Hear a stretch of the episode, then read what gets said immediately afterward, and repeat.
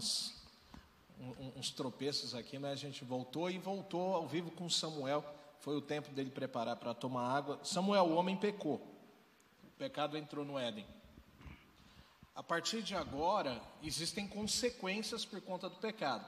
A gente sabe que entre as consequências, o homem deixa o paraíso, o homem agora precisa trabalhar para comer, porque ele já trabalhava. Alguém até fala que o, o, o homem, quando estava no paraíso, não trabalhava, ele tinha sim um trabalho, mas agora para ele se alimentar, ele tem, a terra não vai dar mais a bel prazer, né? Mas, Samuel, quais são as, as, as consequências que levam à queda do homem? Que consequências ele tem diante de Deus é, em questão do desfavor divino, em questão da culpa? Como é que trata isso daí? Fala um pouco para a gente. É, então, como já foi bem abordado aqui sobre a questão do, do surgimento do pecado, esse pecado ele trouxe essas questões, essa, esses, é, essas rupturas, né, na existência do ser humano. E uma dessas rupturas é no relacionamento com Deus. E quando nós pensamos em desfavor divino e culpa do ser humano em relação ao pecado, nós precisamos lembrar que Deus, quando fez esse ser humano, ele deu a ele desejos naturais, né? Desejos naturais que, que são bons, porque tudo que Deus fez é bom. Então, é, então, Deus... isso daí já quebra aquela galera é, que, que fala assim, não, esses desejos é coisa do diabo. Não é, né? Não, existem são, os desejos naturais. Eles são colocados por Deus. Isso. Deus gerou o hormônio né, do, do cidadão. Isso mas para ser usado no momento é, certo. E quando se fala de desejo e a gente pensa em sexualidade, sexualidade não está ligado também só à questão do ato sexual, mas sim às necessidades Exatamente. biológicas do ser humano, né? Comer, beber, não vinho, mas água. Comer, beber água, se alimentar. É, a questão do sexo também entra como uma é, uma questão de necessidade do prazer e assim sucessivamente. Mas o que corrompe essas, é, é, essas vontades, esses desejos, por exemplo. Deus deu ao homem o desejo de desfrutar as coisas, e aí a gente fala de comida, de bebida, né? E até mesmo do relacionamento dentro do casamento por uma questão sexual. E você percebe que o impulso a comer e o impulso a beber é uma questão de necessidade, porque se ele não come, ele, não, ele morre. Se ele não bebe, ele morre. O sexo necessariamente não se caracteriza uma necessidade existencial, mas sim para preservação. Não é que se a pessoa não fizer sexo, ela morre, né? Porque não é uma necessidade de subsistência individual, mas é uma questão de preservação que Deus dá para o ser humano. E tem também a questão relacionada ao prazer. Deus também deu ao ser humano o desejo de obter as coisas. Essa intenção do ser humano de conquistar, de ir atrás, de lutar, de sonhar, de fazer as coisas, é um desejo natural que Deus concedeu a ele. E Deus deu também, né, o desejo natural de fazer as coisas, de querer as coisas, de ter as coisas e de fazer as coisas. É a diligência que luta contra a ociosidade. Quando tudo isso se torna um problema, quando eu uso né, esses favores naturais de Deus é, apenas para satisfação do consumo do prazer, ou seja, quando eu tudo, uso tudo isso só em relação ao meu consumo individual prazer. Eu vou comer não por necessidade, mas pelo consumo excessivo do prazer relacionado à comida. E todas as outras coisas, se eu levar nessa perspectiva, ele também vai dificultar e vai se tornar um pecado. Então, é essa, essa vontade do ser humano, que é boa, dada por Deus no Éden, ela é corrompida. Ela é corrompida e agora ela tenta distorcer tudo aquilo que Deus fez de bom na natureza do ser humano. E como consequência dessa distorção, o indivíduo passa a obter o desfavor divino, né? E essa obtenção do, do desfavor divino, que você já percebe que é o oposto do favor divino, é quando o ser humano se coloca num campo de batalha contra Deus. Mas não que Deus esteja sendo inimigo do ser humano, mas quando o, o próprio ser humano se constitui inimigo de Deus, né? Inimigo de Deus. E é isso que Paulo escreve em Efésios capítulo 2. E Paulo também nos ensina que esse desfavor humano, ele acontece quando o ser humano fixa a sua mentalidade para a satisfação de sua carne. Ou seja, o desfavor de Deus em relação a um indivíduo se dá quando aquele indivíduo ele vive em iniquidade, em prática contínua de pecado. Ou seja, eu vivo pecado, a minha vontade me domina para o pecado, e eu deixo, digamos assim, de ouvir é, a palavra de Deus, Deus proclama a sua verdade para mim, mas o meu coração está tão enrijecido em relação aos desfrutes do prazer da minha carne, da minha vontade, que aquilo que Deus fala para mim não tem sentido e não tem também é, aquele peso de verdade. Então eu me coloco numa condição de inimigo de Deus. Então eu obtenho de Deus agora também a responsabilidade pelas as minhas ações pecaminosas. E aí nós entramos na questão da recompensa do pecado, que entra na punição, que entra na culpa. Se eu sou culpado, é porque eu cometi uma falta muito grave.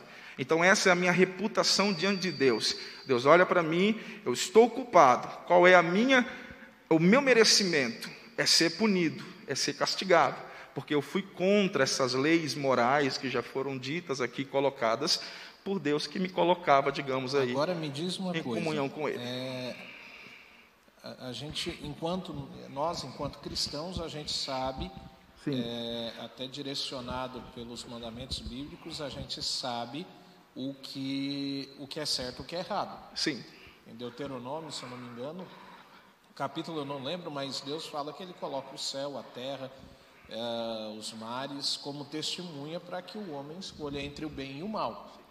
Então, nós sabemos que a, a natureza declara a glória de Deus, nós sabemos, eh, nós já nascemos com a definição de bem e mal e nós vamos desenvolvendo. Mas para a pessoa que não conhece Bíblia, ela entende o que é bem e mal, mas como é que ela trata disso daí, essa questão da culpa dela, né? Porque a pessoa também que não conhece a Deus, que não é, é, professa a nossa fé, ela também tem a, a, o seu conceito de bem e mal. Sim. Como é que ela, ela interpreta isso? Qual é o caminho para ela interpretar? Esse é o conceito de argumento moral da existência de Deus, né? Que todo, toda noção de certo, toda noção de errado, só pode provir de uma verdade, né? que essa verdade é Deus. Paulo, em Romanos capítulo 1 e capítulo 2, ele falou que os judeus receberam a revelação especial, a revelação especial, as Escrituras, e que os gentios receberam uma revelação geral, que é a verdade de Deus inscrita em seus corações. De que forma? Pela natureza pela personalidade do próprio ser humano e na história. Tá. Ou seja, dessas maneiras é impossível que um ser humano não tenha um julgamento moral sobre o que é certo e o que é errado, né? Tirar um bem que não me pertence. De onde que vem no ser humano essa noção de que pegar o que não é meu é errado? De Deus. Então, esse é o argumento que diz que Deus deixou inscrito no coração do ser humano essa verdade. A questão do conceito. E ele diz que são indesculpáveis. Não haverá argumentos, por exemplo, para aqueles que falam: "Ah, mas eu não ouvi a palavra de Deus". Mas existe a revelação geral, existe a história que provam a existência de Deus, existe a natureza que revela o poder de Deus, e existe no próprio ser humano essa personalidade que diz a ele o que é certo e o que é errado. E daí quando a gente entra no conceito, pastor Tadeu, do da culpabilidade da pessoa.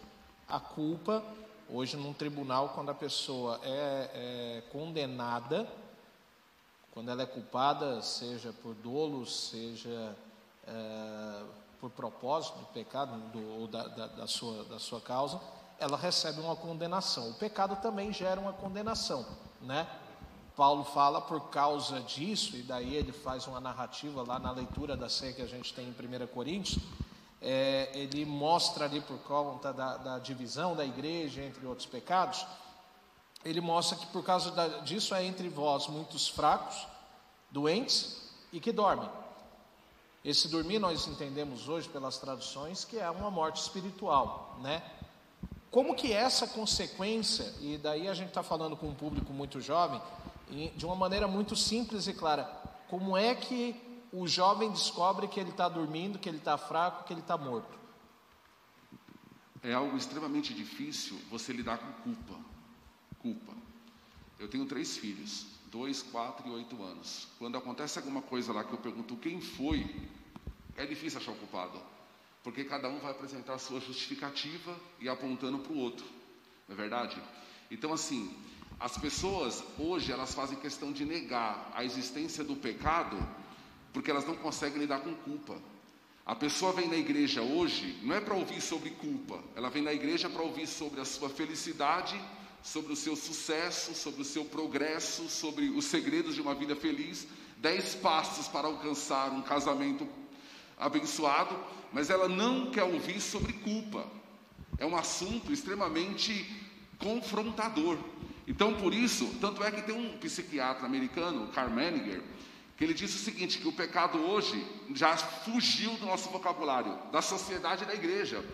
Por quê? Porque a gente substituiu isso por doenças, por, por é, desestrutura familiar, a gente substituiu isso por, por se tem alguma erradas. coisa dando errado na vida, é culpa do pecado. Na ver, exatamente. Na verdade, o homem passou de culpado para vítima. É a história do Éden. Foi a mulher que tu me deste. Exatamente. Como se Deus fosse culpado por ter dado a mulher e o camarada ter caído. Ele jogou a culpa para Deus, porque ele não conseguia lidar com culpa. Então, isso daí é desde o Éden. Nós temos dificuldade de lidar com culpa. Não é verdade? Então, a gente sempre vai estar procurando.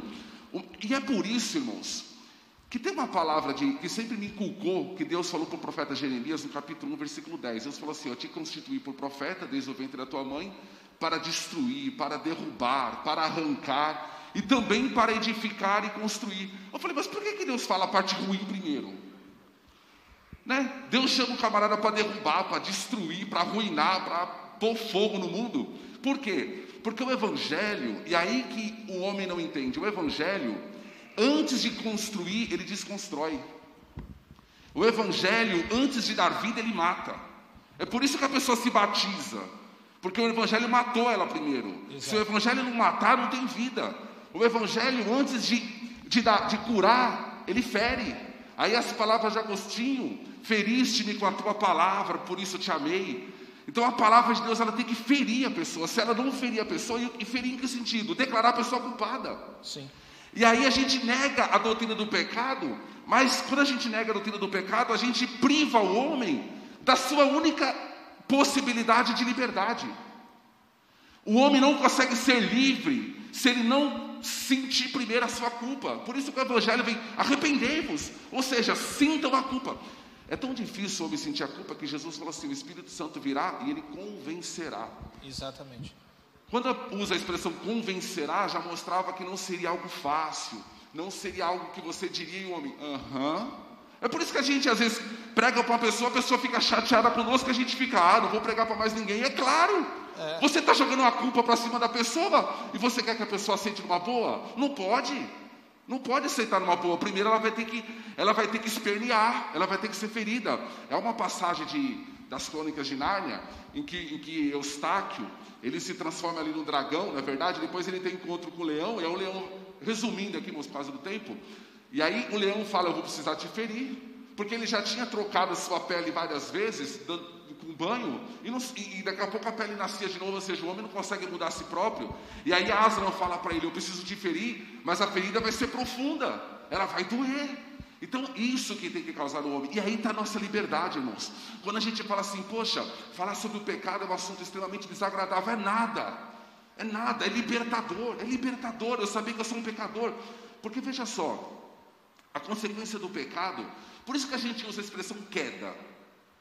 O que, é queda? Você estava num nível e agora você está no nível outro, no nível inferior. Você estava aqui, agora você está num, numa outra realidade, num outro, numa realidade completamente diferente. E, e, e o homem entender isso, ele se liberta. Ele, ele, é, é, é, isso é algo absolutamente profundo. Irmãos, para os irmãos terem ideia da consequência do pecado, eu sempre tenho um pensamento que é o seguinte: vamos supor que a gente acordasse amanhã, terça-feira, dia 9 de março, a gente acordasse, e tudo tivesse exatamente igual, a tua aparência igual, a tua casa igual, as pessoas iguais, mas você percebesse algo diferente, você fosse lá escovar seus dentes, fosse sair para trabalhar ou estudar, fazer alguma coisa, e você percebesse algo diferente. O pecado foi tirado. O pecado foi tirado. Você já não tem mais mágoa, não tem mais tristeza, não tem mais raiva de ninguém, e aí de repente você saísse na rua, como seria o trânsito? Como seria a, o seu dia de trabalho? Como seria a, a relação entre as pessoas? Então, e aí como estaria o mundo daqui a 10 anos? Completamente outro, completamente outro. Então assim, como o pastor Samuel falou, a principal é, é, punição do pecado foi o homem estar a ruptura, porque morte fala de ruptura. Sim. Lá em Gênesis 3 e 9, quando Deus disse, procurou Adão no jardim do Éden e falou: Adão, onde tu estás? O Adão ali já estava morto. A ruptura ali já tinha acontecido. O Adão ali já estava é, separado de Deus e pior, pastor, ele estava separado de si próprio. Uma das piores consequências do pecado é o homem não ter a capacidade de conhecer a si mesmo.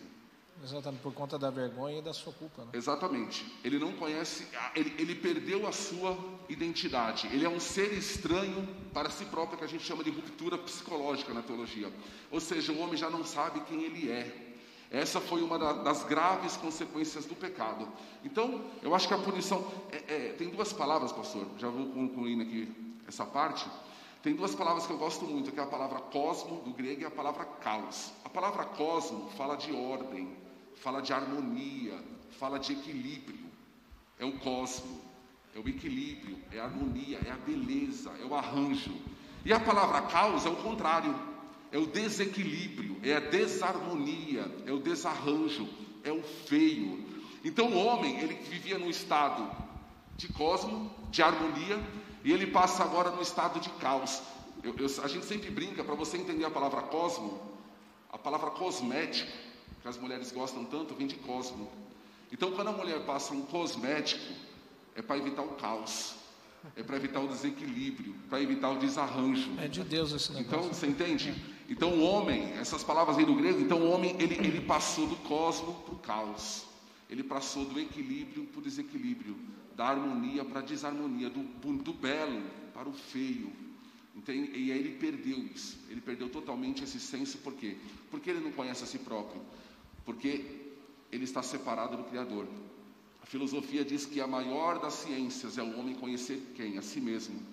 Mas à luz da Bíblia, o homem só conhece a si mesmo se ele estiver diante do Criador.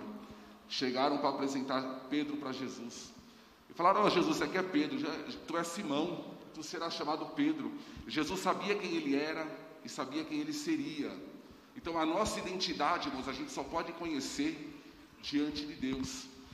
E o homem, por causa do pecado, ele perde então essa identidade própria, esse autoconhecimento. E tudo que o homem vai fazer, irmãos, é para tentar provar a sua identidade. Como a gente sofre com isso? As pessoas colocam em xeque, por exemplo, sei lá, se eu sou pastor, aí eu preciso ficar todos os dias provando que sou um pastor. As pessoas colocam em xeque se eu, se eu tenho tal qualidade, eu preciso ficar provando para as pessoas que eu tenho. Não. O cristão não é assim, a nossa identidade não está em quem as pessoas dizem que você é, a nossa identidade está em Cristo, em quem Cristo diz que você é. E ponto final, seja quem Cristo quer que você seja.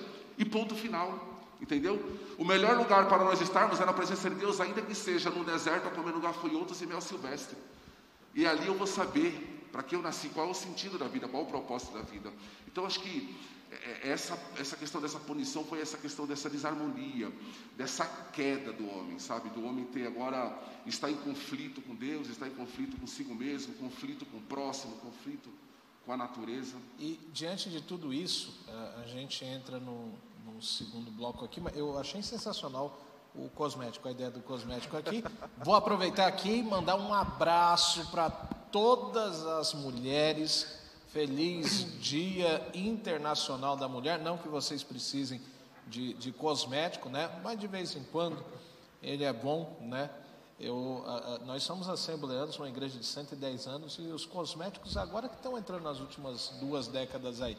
Mas um feliz dia das mulheres para todas as mulheres. Deus abençoe vocês aqui na, na nossa equipe. A gente, é, tudo isso daqui que vocês estão vendo é coisa de mulher, tá, irmãos? Porque se dependesse da gente, era três cadeiras aqui e a gente ia pegando água no chão.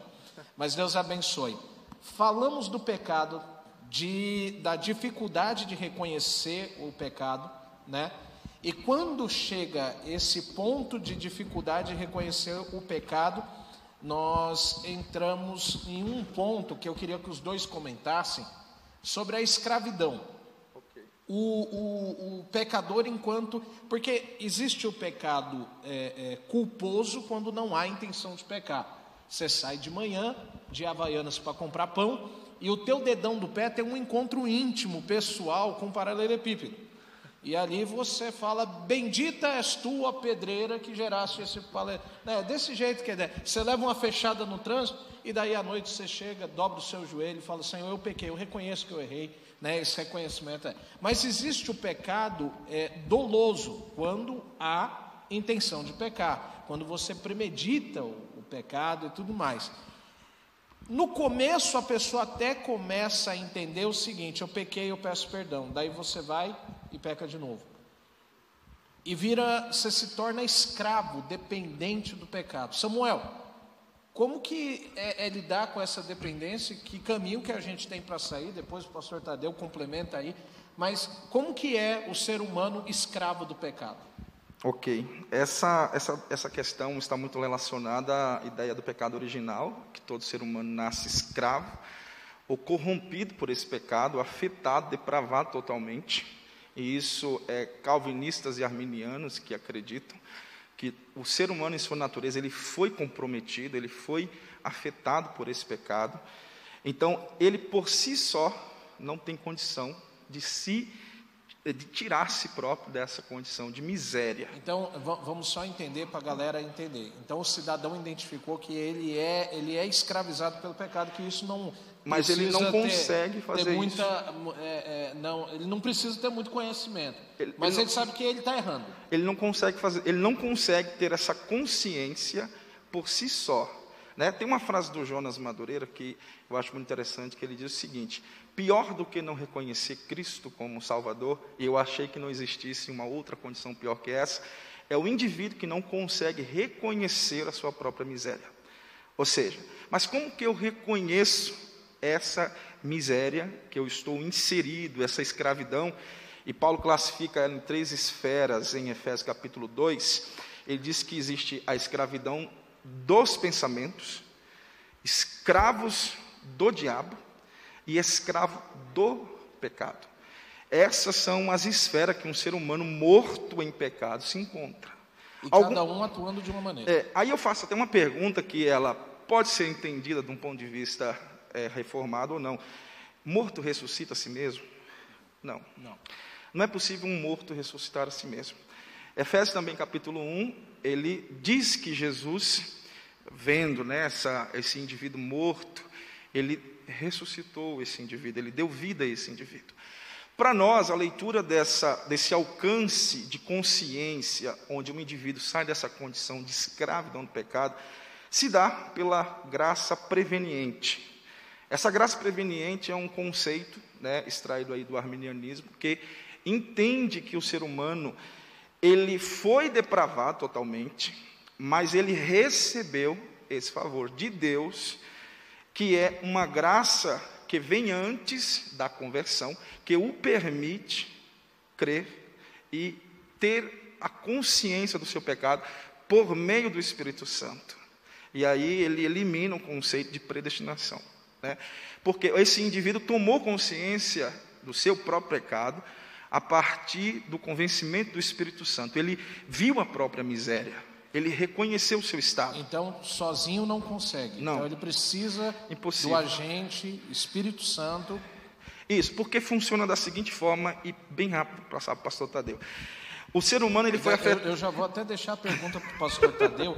Eu preciso entender, e eu acho que a pergunta da galera é a seguinte: é, aqui ele está falando que precisa do agente Espírito Santo, ok? Mas o cara é pecador. Se o pecado afasta a gente de Deus, como é que o Espírito Santo trabalha? Segura essa aí que é a resposta. Vai. Tá. O ser humano ele tem a alma, né, que possui, possui as questões intelectivas e, e voluntivas ou vontade, né?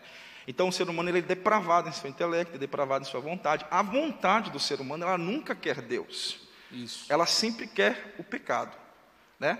O intelecto, que é a faculdade da alma, onde possui potências como razão, como mente, como pensamentos e etc., ele até tem o conhecimento do que é certo e que é errado.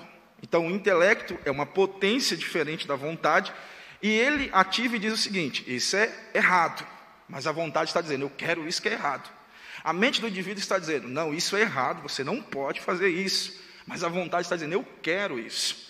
Por si só, e por intelecto próprio, razão própria, juízo próprio, esse indivíduo nunca vai conseguir resistir ao pecado. Porque o pecado é um cupim, segundo Agostinho, né, que corrói essa natureza humana. E se você pensar no cupim, o que é que ele faz? Ele apodrece as estruturas da vai madeira. Né? Ele vai deteriorando até que se quebra, se destrói e cai. Ou seja, não existe pressa. É, não existe pressa. Ele vai destruindo. Então, mesma vontade querendo, ou mesma razão dizendo você não vai porque é errado, é a vontade que predomina. A única forma dessa vontade ser é, dominada ou submissa é por meio da graça de Cristo. Muito bem. Aí, aí é tema para o mês que vem, né? Pastor Tadeu, o cara é pecador, desgraçado, não sou que fala, é a Bíblia que fala. E tem o Espírito Santo atuando. Como que é isso? Como é que o jovem precisa entender que tem o Espírito Santo atuando na vida dele? Essa questão, é, a, gente, a gente vê, por exemplo, a questão da, da, da gravidade do pecado, né? É, porque não tem assim, todos são pecadores e todos estão mortos, ok? Sim. É, Destituídos, gente, inclusive, da glória de Deus. Isso, e a gente vê a gravidade disso na doutrina da regeneração. A doutrina da regeneração ela é tão enfática nisso que ela vai dizer o seguinte: a tua natureza não tem jeito, ela precisa morrer. E é só o Espírito Santo quem pode te dar uma nova vida. Uma nova vida. O John Piper, ele compara isso dizendo o seguinte: é como se você chegasse no médico com uma ferida na perna e o médico dissesse para você o seguinte: vai ter que amputar. Quando o médico fala para você vai ter que amputar, o que ele está falando? A gravidade da ferida. Então é o que Cristo fala, não tem como dar uma melhorada, uma, uma não tem cosmético para isso, não tem como dar uma tapeada. Essa natureza ela precisa morrer. E só quem pode matar essa natureza e te dar uma outra natureza, uma outra vida, que é a regeneração, é o Espírito Santo. É Deus. Então assim, é, a doutrina da regeneração, ela é muito. E aí, essa questão que o pastor Samuel entrou, porque você vai ter duas linhas. Pois bem, o homem está morto. Aí pensa na tua salvação. Quero que cada jovem pense em você individualmente. Você estava morto. E aí vem o Espírito Santo e te deu uma nova vida. E aí você tem duas correntes teológicas. A primeira que vai dizer que você tinha o livre-arbítrio e escolheu crer em Deus. A segunda vai dizer: não, não. A única pessoa que teve livre-arbítrio foi Adão. E ele fez um mau uso do livre-arbítrio dele. Nós não temos livre-arbítrio. Você está morto, o morto não consegue dar vida para si próprio. Foi o Espírito Santo que agiu em você porque você era um escolhido. E aí alguém pergunta para mim assim: qual você crê? Sei lá. Eu estou igual aquele cego. Sabe aquele cego que Jesus curou? E aí foram perguntar para o pai dele, foram perguntar para ele, não, mas o homem que te curou é um pecador, ele não é digno, não, não esse, esse homem não era, não era cego, não, era cego, a gente é pai dele, de nascer, nasceu cego, não, nunca enxergou. Está enxergando agora porque o homem encontrou com ele e deu vista para ele. Aí foram perguntar para o cego: e aí, o que, que você tem para dizer? Só sei dizer uma coisa: eu era cego e agora eu vejo. Aleluia. Como que ele me deu vista? Se ele me escolheu, se foi eu que escolhi, se ele me deu livre-arbítrio, não sei. Ele achou eu, eu acho que às vezes estão falando a mesma coisa com palavras diferentes. Exatamente. Sabe? Eu só sei de uma coisa, eu era cego e agora ele me deu vi, ele me deu vista, ele me deu vida. Isso eu tenho certeza. Agora como foi? Se, que palavras teológicas que você vai usar para explicar isso? Fique à vontade. Mas isso eu tenho certeza. E ponto. É ponto. Isso basta para a gente chegar lá no céu. Eu sei que eu estava morto e ele me fez viver. Ele, ele mudou a minha mente, a metanoia, a mudança completa de mente.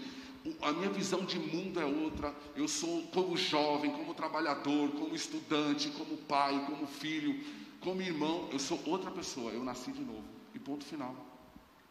E aí a gente vê que é uma ação do Espírito Santo trazendo a graça para o ser humano. É sensacional. Isso daqui é tema para a gente ficar umas quatro horas conversando aqui. Mas nós já estamos indo para a terceira parte. É, já entendemos que o homem pecou, que o homem peca e ele está destituído da glória de Deus. Amém? Amém? Agora chegou o momento da reconciliação. Existe um processo de reconciliação e é um trabalho a quatro mãos. Existe a ação do homem, que tem que tomar uma decisão, existe a ação do Espírito Santo, que age no convencimento, Existe a ação de Cristo, existe a ação de Deus. Pastor Tadeu, como é que começa hoje o jovem que está acompanhando a gente, a galera que está aqui no, conosco, e daqui a pouco já deixa as suas perguntas prontas aí. Eu acho que já tem um microfone ali que, que, que a Jaque vai usar para fazer as perguntas ali. É, se alguém tiver pergunta aí na, na nave. É, e o pessoal da internet também, é, pode fazer as suas perguntas aqui pastor Tadeu, o pastor Samuel vai responder. Mas vamos lá, como que é, pastor Tadeu? Processo da reconciliação. Ouvi essa, esse podcast, ouvi essa transmissão no YouTube e entendi que eu sou pecador e eu preciso começar de novo. Eu acho que, embora a gente entenda como um processo, mas a gente poderia chamar também de um ato, o ato da reconciliação, o ato da salvação. É, quando você pensa na queda, você tinha um homem de um lado e Deus do outro. O homem causando a ofensa e Deus sendo ofendido. E aí a pergunta é: de que lado Cristo está? Você tem o um homem de um lado, Deus do outro. De qual lado Jesus está? Sabe qual é a resposta? Jesus está dos dois. Amém. Por isso que ele consegue fazer a ponte. Ele é o único ele, que ele consegue estar tanto do lado de Deus divino quanto do lado humano do nosso lado. E aí, por, e aí vem da questão da, da religião, do religare, né? por isso que ele consegue religar, restaurar o homem com Deus, porque a aliança em Cristo, o sacrifício de Cristo, ele consegue então cumprir toda a satisfação da justiça de Deus. Tem um autor que ele vai dizer o seguinte: imagine se você pegasse todo o Antigo Testamento, todas as leis, todas as regras, todos os cerimoniais, todas as profecias, e falasse assim: agora elabore você um plano, onde tudo isso daqui tem que ser cumprido. Tudo isso daqui tem que ser satisfeito. Jamais, irmãos, passaria pela nossa cabeça um negócio desse. Fazer o que Deus fez. Ou seja, Cristo, ele consegue estar dos dois lados. Você crendo nisso, é suficiente. Você está salvo, tu e a tua casa. Muito bem. Samuel. É, como já foi explicado, a parte que acontece isso de uma forma bem clara, é, eu acredito que às vezes o pessoal pergunta é, como que funciona essa questão é, da obra da salvação de Cristo, né? que é esse ato de reconciliação. Nós entendemos que, em primeiro momento, é, existe a justificação, que é esse ato de nós sermos declarados justos né? por Cristo, né? por Deus, somos declarados e temos paz com Deus, ou seja, é, Cristo assume a dívida ele paga essa dívida. Então, a partir daquele momento, habitando em nós pelo Espírito, Deus, quando olha para o ser humano, ele não consegue, ele não é que ele não consegue, ele não distingue mais de um lado o ser humano pecador, caído, miserável, do outro meu, do outro meu filho justo e santo. Não, quando ele olha para o ser humano habitado por Cristo, justificado por Cristo, ele enxerga um só. E isso aplaca a ira de Deus e tira do ser humano essa culpa que era merecedor do inferno. Segundo passo que acontece é o processo de santificação, né? E esse processo de santificação, ele é essa continuação da obra da salvação na vida do cristão Sim. até a glorificação com Deus. Isso é a misericórdia? A misericórdia, ela é aplicada no ato é, redentivo, no momento da salvação. A santificação é o trabalhar de Deus por meio do Espírito Santo na vida do cristão, que vai aperfeiçoando ele para se tornar é, alguém melhor. aceitável, melhor. Né? Ele, ele, vai, ele vai mudando de vida, ele vai mudando de conduta, ele vai se tornando segundo Cristo. E, e vocês concordam que a, salva, a santificação é um processo progressivo? Progressivo. Progressivo? É progressiva na vida do cristão. A Bíblia diz, né? Quem é justo, justifica. John Wesley acreditava assim. E... Então, ele é progressivo, pastor, e ao mesmo tempo ele é posicional. Porque a partir do momento que você nasceu de novo, a Bíblia já te chama de santo. Você já foi separado. Sim. Não é verdade? Paulo muitas Sim. vezes ia escrever uma carta para repreender uma igreja, mas lá no começo ele dizia aos santos, aos santos que estão eleitos, em Éfeso, né? Então assim, aos regenerados. Então assim, ela é posicional também no sentido que você já é um santo. E é progressivo no sentido que você está aperfeiçoando, você está crescendo nessa santificação, nessa imagem de Cristo em você. O santo é mais uma questão de identidade, é a identidade que você adquire em Deus, né? A partir do momento que você é salvo. Né? Então, a santificação é esse progresso que você vai obtendo é um no decorrer da sua vida cristã. De... Você vai lutando, perfeito. você vai buscando o Espírito Santo, jejuando, orando, lendo e vai se aproximando. Samuel, você falou um negócio muito importante. Eu imagino que a galera está perguntando: Ok, como é que eu passo por esse processo? Oração, meditação na palavra. E, e daí, pastor Tadeu, é, o senhor ainda quando, quando líder setorial dos adolescentes, o senhor trouxe o projeto 5 mais 5, que eu acho que é um projeto sensacional, em que aquela pessoa que não tem a prática da oração, não tem a prática da leitura, ela consegue em 10 minutos começar a desenvolver isso. E eu tinha saudoso tio meu, um presbítero de uma das nossas igrejas, ele dizia sempre para a gente, quando criança, que se você orar um minuto hoje, amanhã você ora dois, três, quatro, e quando você vê, você já tem uma prática de oração de uma hora, de duas, e começa a criar intimidade. É, pastor José Satírio, em 2019, domingo pela manhã, na Umadeb, ele pregando, ele falou: uma das coisas que as pessoas sempre me questionam é quantas horas eu oro por dia. E ele falou: eu nunca parei de orar. Se eu estou almoçando, eu estou orando. Se eu estou dirigindo, eu estou orando. Se eu estou no ônibus, eu estou orando. Se eu estou dormindo, eu estou orando. Então é uma vida diária. Só que isso não nasceu da noite para o dia. É uma constância, né? É, muito bem. Temos perguntas? Tem na internet? Você pode fazer, Jaque? Posso sim. A paz do Senhor. Chegaram quatro perguntas e a primeira pergunta é a seguinte: E o que dizer a respeito do auto-perdão e da falta de confissão? Então a pessoa, a pessoa, isso é muito comum. Hoje a gente encontra muito isso. O auto perdão é o seguinte: eu sei que eu pequei, a regra é ser disciplinado por, por três meses, que o povo já estipulou que três meses é um tempo de uma disciplina e eu não preciso confessar a ninguém. Então, são duas perguntas. A primeira, o auto perdão. Nós já debatemos aqui e já vimos que não existe. Quer comentar, pastor Tadeu? Não, não existe. E outra coisa, ontem nós estudamos sobre Jesus cura na escola dominical e foi um dos assuntos. Há enfermidades que às vezes vêm para a pessoa, inclusive fisicamente, por essa questão de a pessoa encobertar um pecado, não é verdade?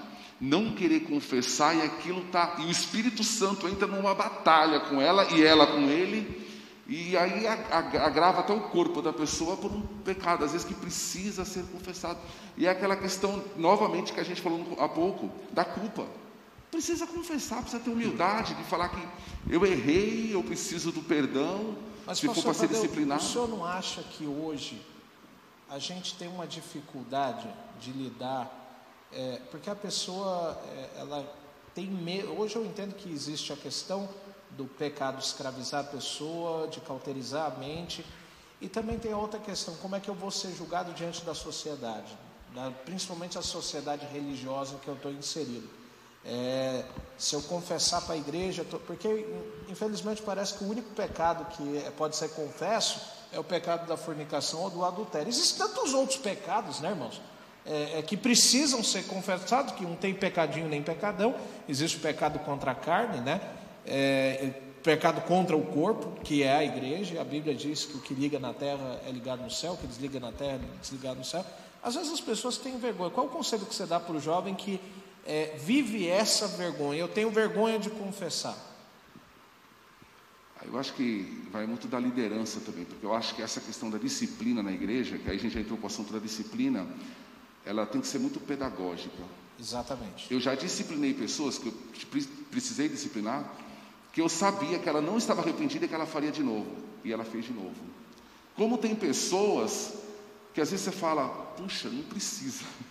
Exato. Ela está arrependida, ela não vai fazer de novo. Ela, ela sentiu o, o fel, o gosto amargo do pecado. Ela sentiu, essa daí ela aprendeu. E às vezes você até administra de uma outra forma, porque aquela questão pedagógica já não é necessário. O remédio ela já tomou, sabe, depois da, da enfermidade, e ela já está curada. Então tem muito essa questão da gente saber lidar com essas questões. É, até onde é necessário, e quando é realmente. Quando for necessário, aí entra a questão da pessoa ter a humildade e, ao volta a dizer, a nossa identidade está em Cristo e, e, e falam mal de nós. Nesse exato momento tem alguém, de repente, falando for, mal de se nós. Se a gente for bem, falam mal, se for mal. Um conselho que eu dou é, a líderes, é, e, e hoje, por bondade de Deus, como pastores, estamos aqui como pastores, e estamos falando com líderes também. É, o pastor Tadeu falou algo que é muito importante: a disciplina é pedagógica. A disciplina não é você afastar a pessoa da comunhão, colocá-la lá no fundo da igreja, esquecer dela e daqui a alguns meses alguém lembrar você que você tem que colocá-la em comunhão. Não, a disciplina ela precisa ser acompanhada. Jesus, quando fala da parábola das, das ovelhas, das cem ovelhas, ele deixa as 99 no aprisco, mas a que estava ferida, ele cuida dela lá fora. Então o pastor, o líder, precisa ter essa, esse, essa preparação, cuidar da ovelha. Você vai deixar as que estão sadias é, no, no aprisco e cuidar daquela que tem, que está ferida, que, porque o pecado fere, o pecado ele é uma lepra, né? E precisa ser cuidado. Pastor Samuel, a segunda pergunta que a pessoa fez foi: é, ok, eu me, me autodisciplinei, né? É, e a questão da, da, da, confissão? A Bíblia diz que é, quem Bíblia, confessa e a deixa. Bíblia, a Bíblia diz que quem confessa e deixa alcança misericórdia, né? Então, hoje se faz muita pergunta: quem confessar? É, será que o confessar ali é só a Deus? Confessar ali é, aos pastores, aos líderes, etc. Então, é, nós vemos a Bíblia em muitos aspectos ensinando que é pela palavra que é, o cristão ele é exortado e etc. E que o pastor é a liderança ali da igreja. Mas precisa que se estabeleça uma relação de confiança para que esse, esse, esse participante do corpo de Cristo chegue a esse líder com, com a ideia de ser curado. Como já foi dito aqui em questões pedagógicas, eu lembrei que quando Paulo escreve lá aos Hebreus, depois vocês pegam, ele usa a expressão é, disciplina, quando se fala de disciplinar como forma de correção de amor. E ali a palavra é pedagogia, né? é um termo grego, e a pedagogia era, é, é uma palavra que vem de paidagogos, né? dos primeiros professores que as escrituras é apta para educar, a palavra educação ali é paideia a mesma usada pelos gregos para ensinar valores morais na vida daquelas pessoas.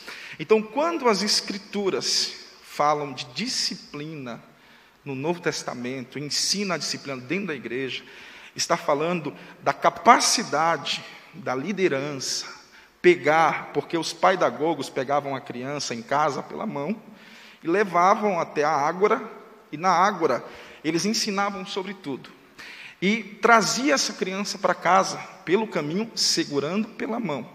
Então, ali, a expressão, que é muito fruto do, do, do vocabulário grego, quer nos transmitir a ideia de que a disciplina ela precisa exercer esse papel de direcionar. O menino está saindo fora do caminho. O jovem começou a se perder pelo caminho do pecado. Ele começou a perder o alvo em Cristo. E ele está se desviando o líder, o, o, pastor, ele pega na mão desse, desse indivíduo que está saindo e traz para o caminho novamente, e ensina por onde ele deve seguir. Esse okay. é o papel da disciplina e da confissão. Ele confia nessa relação de, de, de ovelha e pastor. Ele confessa, porque ele precisa de remédio, ele precisa ser curado.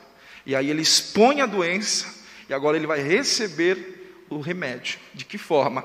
Assistido, disciplinado, curado, tratado e assim sucessivamente. Muito bem. É, outra coisa que eu, eu, só quero salientar, então, duas coisas.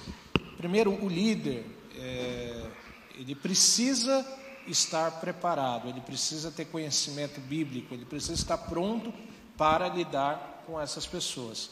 Segunda coisa, é, a quem confessar? Você tem que confessar ao, ao teu líder, ao teu pessoal, a pessoa onde você tem intimidade, ou o corpo é, é, eclesiástico que você congrega. Então não adianta você pecar, e isso acontece muito comigo lá no gabinete virtual. É, tem muita gente que confessa pecado e fala assim: não, pastor, o senhor é pastor, então eu vou confessar o meu pecado, mas eu estou a mil quilômetros de distância dele. E o meu conselho é sempre esse: é, ok, né? Você está dando o primeiro passo, reconhecendo teu erro, agora procura o teu pastor. Não, mas o meu Não, mas você tem que procurar, porque eu não sou o seu pastor. Entendeu? Então procure o teu pastor, procure o teu líder para que haja essa confissão. Vamos à segunda pergunta. Na verdade, a terceira pergunta, né? Agora, é, qual a consequência do pecado consciente? Pecado consciente é aquele doloso quando há intenção de pecar. Eu acho que a, a, consequência dele pode ser a cauterização, na é verdade, porque é o Espírito Santo quem convence o homem do pecado e quem vai santificar a vida do homem. Se ele ficar resistindo o Espírito Santo, aí a mente dele fica cauterizada. Que é aquela, aquela questão que as pessoas falam, mas é aquele pecado para a morte que a Bíblia fala lá, que a pessoa peca e é um pecado imperdoável. Eu sempre digo o seguinte, que quem confessa, quem, quem convence o homem do pecado é o Espírito Santo. Se esse pecado ele é imperdoável, a pessoa que cometeu ele conscientemente por várias vezes, quem vai convencer ele desse pecado? Ninguém. Ele nunca vai saber. Essa pessoa só vai saber no dia do juízo. Ela, ela vai morrer, às vezes, acreditando né, que está tudo bem, porque aquele que convence já não está agindo mais. Então, é, traz até um certo temor a nós esse assunto, mas acho que à luz das, das Escrituras é isso que nós podemos falar. Então, o pecado consciente é aquele de provérbio que a mulher fala para o jovem, né? Eu já arrumei minha cama, meu marido já foi viajado e já deixei tudo pronto, né? A pessoa, né? Tem pessoas que vêm confessar, pastor, antes de pecar, às vezes. Sim. Né? Esses dias eu peguei um caso, uma moça que ia fazer tal coisa, ela falou, pastor, eu vou fazer. Não, não faz. Não, mas eu, ela, na verdade, ela só veio me deixar ciente que ia fazer. Entendeu? Então a pessoa às vezes peca, né? Fala, Jesus, eu estou com uma raiva daquela pessoa, eu vou matar, eu vou, eu vou fazer uma ligação agora, eu vou acabar com ela. E já está confessando antes.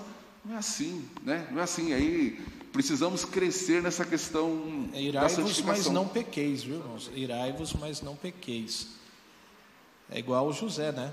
José, a esposa de, de Potifar, ela tinha consciência do pecado. José sabia que se ele cedesse, ele estaria pecando, mas os valores que ele aprendeu em casa é, o fez fugir daquilo. É por isso, pastor, a gente, não que a gente vai, vai falar que o pecado, por exemplo, o irmão citou há pouco do adultério, da fornicação, é, sejam os únicos. Não é, não é.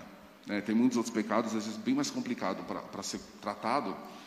Porém, é, esse é um tipo de pecado que você não vai sair na rua, fala, puxa, eu fui comprar um pãozinho na padaria e adulterei. Fui para a cama com a mulher. Por quê? Porque ele envolve passos tem a aproximação, tem, tem o diálogo. Então, ele acaba tendo um certo nível de consciência, porque durante todo esse processo o Espírito Santo estava ali. Larga esse negócio miserável, larga isso daí, sai desse negócio, rompa esse contato, né? apaga essa, esse, essa pessoa da, da, da, sua rede social, e você estava ali resistindo. Então, por isso que ele tem um pouco mais de, de é, é um pouco mais severo, porque ele não, não é assim do dia para a noite que, que alguém faz. Existe um, um, né, um caminho. É doloso. É, é, Diferente da cobiça. Existe um caminho que o pastor Samuel citou, mas não é para a água, é para o fogo, sabe? É existe, é diferente da cobiça, que é um pecado mais Exatamente. interno do ser humano. É. Ele não tem uma ação, ele está em pensamentos. Né? A cobiça, sim, a cobiça a pessoa passa na rua e olhar, e aí a pessoa fala, a primeira olhada ninguém evita, ela mantém aquela olhada por um longo tempo. A ira aí, também. aí já é consciente. Então, saudoso pastor José Leme, o senhor chegou a conhecer, pastor sim. José Leme, foi meu pastor e ele, ele falava nos cultos de ensino lá no Iracema Que o problema não é você olhar a mulher que está vindo. É quando ela passar e você virar o pescoço. Esse era o grande problema. É, 1 Coríntios capítulo 6, 10, é, Paulo ele fala, não erreis. E daí ele, ele cria uma, uma galeria de pecadores. Ele fala os devassos, os idólatras, adúlteros, efeminados, sodomitas, ladrões, avarentos, bêbados, maldizentes, roubadores, nenhum desses herdarão o reino de Deus. Então, tome cuidado para você não estar tá nessa galeria aqui. Tem mais uma pergunta, Jack? A última pergunta. Como o Decálogo nos assegura ou assegurou de não cometer todos os pecados possíveis? o Decálogo, Decálogo, os Dez Mandamentos, como que ele assegurou de uh, a Constituição americana ela é baseada no, no Decálogo, né? É, mas aí a gente tem um desafio porque Jesus chega no Novo Testamento e ele resume tudo isso daí amar a Deus, a amar a Deus e ao próximo, ao próximo. né? Mas e aí, pastor Tadeu? Eu acho que o Decálogo ele, ele voltamos à questão da pedagogia e ele veio, a lei, na verdade, segundo a teologia de Paulo, ela veio para mostrar a nossa enfermidade. Então você tinha a lei, e a lei mostrava: você não consegue cumprir a lei, você está enfermo, você está doente. E é, é interessante quando a gente junta tudo isso, né? Porque, às vezes, irmãos, na própria igreja, a gente trabalha com o homem meio utópico. Sabe com o marxismo? O que, que acontece com todo regime político? Seja de direita, seja de esquerda. Eu, eu, eu não estou fugindo da pergunta, mas só para a gente entender um negócio aqui. Todo regime político ele vai fazer a leitura errada sobre o homem, sobre a realidade do homem. O marxismo vai trabalhar com uma sociedade utópica, por quê? Porque ele trabalha com um homem utópico. Por que ele trabalha com um homem utópico? Porque o homem real está caído. E o homem real, ele não cabe em, em, em sistema de governo nenhum. E na verdade, muitas vezes a igreja trabalha com esse homem utópico. Não é verdade? A igreja trabalha com esse homem perfeito, na verdade não. Quando você vai ler a parábola do, do, bom samaritano, você vê que o bom samaritano ele deixou aquele homem doente, meio morto ali no, no, na hospedaria, que ali seria a igreja. É um monte de gente doente, é um monte de gente problemática, é um monte de gente cheia de defeito, mas que gente que confia na misericórdia de Deus, na graça de Deus. Então, assim, o decálogo veio para mostrar que este homem real, ele é um homem caído, ele é um homem doente, ele é um homem que não conseguia obedecer à lei. Ou ele, às vezes, o que, que fizeram com ele? Às vezes até tapeava. E aí que o pastor Uri falou: ah, não adulterarás. Mas aí, como assim não adulterar? Jesus fala: não, mas se você olhar, o pecado está aqui no coração, não está simplesmente na ação. É como nasce, né? Aí, você tinha, por exemplo, a lei lá de guardar o sábado, e quantas leis Quantas sub-leis foram feitas em cima daquele mandamento de guardar o sábado? Ah, você só pode andar um quilômetro, você... um monte de coisa. Você não pode comer uma fruta no sábado, né? Com uma fruta que tenha semente. Por quê? Porque você pode cuspir a semente no chão, aquela semente vinha nascer, então você trabalhou no sábado. Então criaram um monte de leis sobre aquilo para mostrar o homem não pode fazer nada se não for a graça de Deus. Exatamente. Exatamente. Eu ia até mencionar essa questão que a lei além de ter nesse início ali da civilização judaica aquela função dos hebreus ali de, de regulamentar o convívio, ela teve esse poder de revelar para o ser humano a sua incapacidade. É Deus dizendo para o ser humano: ó, eu estou dando para vocês o passo a passo, mas vocês vão entender que mesmo com o passo a passo, vocês não podem, vocês não conseguem ser bons a partir de si mesmo. Então Paulo fala assim, pastor Paulo vai falar assim, a lei é ruim, não, a lei não é não, ruim, não, a lei é boa, é eu boa. que estou enfermo. Isso. Ela mostra a lei a enfermidade. É perfeita, eu que não consigo, o problema está em mim. Isso. Ela mostra essa enfermidade, mas eu, eu sempre falo pessoal, diferente da graça, a lei é esse marido, né, abusivo, é, impositor que chega adiante e fala assim: você pecou aqui, você falhou aqui, você não presta, você não tem condições você não vai conseguir e pronto. Não oferece o escape. A graça é tão exigente quanto a lei, para não cair na questão da licenciosidade, né? De que é graça, então pode tudo. A graça é tão exigente quanto a lei, porque a graça faz da mesma forma que a lei. Aqui é o seu pecado, aqui é o seu erro, Essa é a sua condição, doente, por si só você não pode fazer nada por si mesmo, mas, né, é o mas que Paulo usa lá para definir o que é evangelho, em Efésios capítulo 2, versículo 4, mas Deus que é misericordioso, né, com amor que nos amou, ou seja, esse mas dá o escape que a lei não dá para o ser humano. Então, nesse aspecto, a lei ela teve essa função para mostrar para o ser humano que por si só ele não consegue de forma nenhuma solucionar. Então, quem vive hoje, nós temos infelizmente uma igreja no Brasil que ela é muito judaica, que ela é muito judaica do ponto de vista de ler o amor de Deus, entender a graça de Deus, porque nós ainda discutimos e, e falamos com pessoas que pensam que são seus próprios esforços que farão com que elas sejam melhores ou maiores dentro do corpo de Cristo, sendo que nós estamos numa condição igualitária. Todos pecaram e foram destituídos da glória de Deus. E sem essa graça de Deus, que nos revela a nossa condição, mas nos dá o escape, ninguém iria sobressair ao poder da lei. Muito bem. Gente, acabou. Acabou, que pena. É... Mas eu, eu queria aqui em 30 segundos, 30 segundos para cada um, viu, Samuel? 30 segundos para cada um. Eu não preciso de 30 é... Pastor Tadeu, suas considerações para os nossos jovens aí sobre pecado. Eu quero agradecer ao pastor Uri, pastor Samuel, é um prazer estar aqui com os irmãos. Quero mandar um abraço a cada um dos jovens que se interessem por esses assuntos, em conhecer mais. Como falei há pouco, é extremamente libertador isso.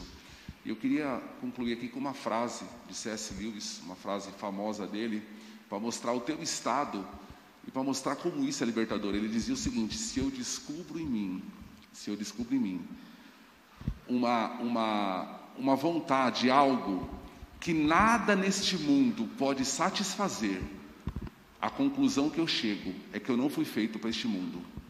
Então isso resume bem. Você não foi feito. Há em nós, depois da queda, uma finitude, uma carência. E às vezes a gente está carente e a gente acha assim: o que está faltando na minha vida é eu casar. Aí você casa. Não, não era. Eu comprar um carro novo, aí você compra. Não era. Eu ter filho, está faltando filho, aí você tem três. Não, não era. Se eu descubro em mim uma vontade que nada neste mundo pode satisfazer, a conclusão que eu chego, eu não fui feito, você não foi feito para este mundo. Você é o ser caído você precisa de uma redenção e há um mundo real. eu sempre falo a frase de C.S. Lewis: ainda estamos do lado errado da porta. Um dia nós estaremos do lado certo da porta. E aí, nós, do lado de lá, nós vamos entender todas as coisas. Glória a Deus. Deus abençoe. Obrigado. Pastor Samuel. Amém. O que eu quero deixar para o pessoal que está nos acompanhando, que vai assistir, que vai ouvir esse, esse, esse podcast, essa palestra, esse bate-papo, é que o pecado é a única coisa que nos distancia de, do conhecimento de Deus. Ele é o único que nos distancia do conhecimento de Deus e do conhecimento de quem nós somos. Porque hoje nós vivemos um momento tão complicado em termos de saúde mental que nós temos uma galera que procura muito o autoconhecimento conhecer quem é, e isso faz parte da existência do ser humano, e eu lutei, e ainda luto muito para entender qual é a vontade de Deus na minha vida. Eu sei que tem muita gente que não consegue respostas, porque talvez as respostas estejam é, sendo buscadas em lugares distintos daquele que Deus fez para que você buscasse. Quero dizer que nós somos imagem e semelhança de Deus. Há uma frase de Agostinho no livro 11 das Confissões que ele diz: que eu te conheça, Senhor, como por ti sou conhecido. Ou seja, só é possível conhecer a si mesmo se eu tiver um conhecimento sobre Deus. E esse conhecimento sobre Deus só vem a partir de uma vida de busca, de renúncia, de oração, de leitura, de, de, de, de insistência em querer entender o que Deus quer para a minha vida. Quer ter resposta para quem você é? Conheça a Deus, renuncie o pecado. Eu tenho certeza que você terá um monte de respostas para as suas maiores questões existenciais. Amém. Que Deus abençoe você que esteve conosco até agora. Que Deus abençoe você que está nos ouvindo. Nós estamos no dia 8 de março de 2021. Ainda estamos na pandemia, mas cremos que, por misericórdia de Deus, isso vai passar. Eu encerro aqui dizendo que se você quer ser livre do pecado, conheça a verdade, conhecereis a verdade e ela vos libertará. Que Deus abençoe a tua vida, que Deus abençoe os teus dias e que o Espírito Santo ele possa cada dia mais te aproximar de Deus. Que Deus abençoe a todos os nossos irmãos que estiveram aqui, a equipe de apoio, o nosso staff. Deus abençoe a cada um.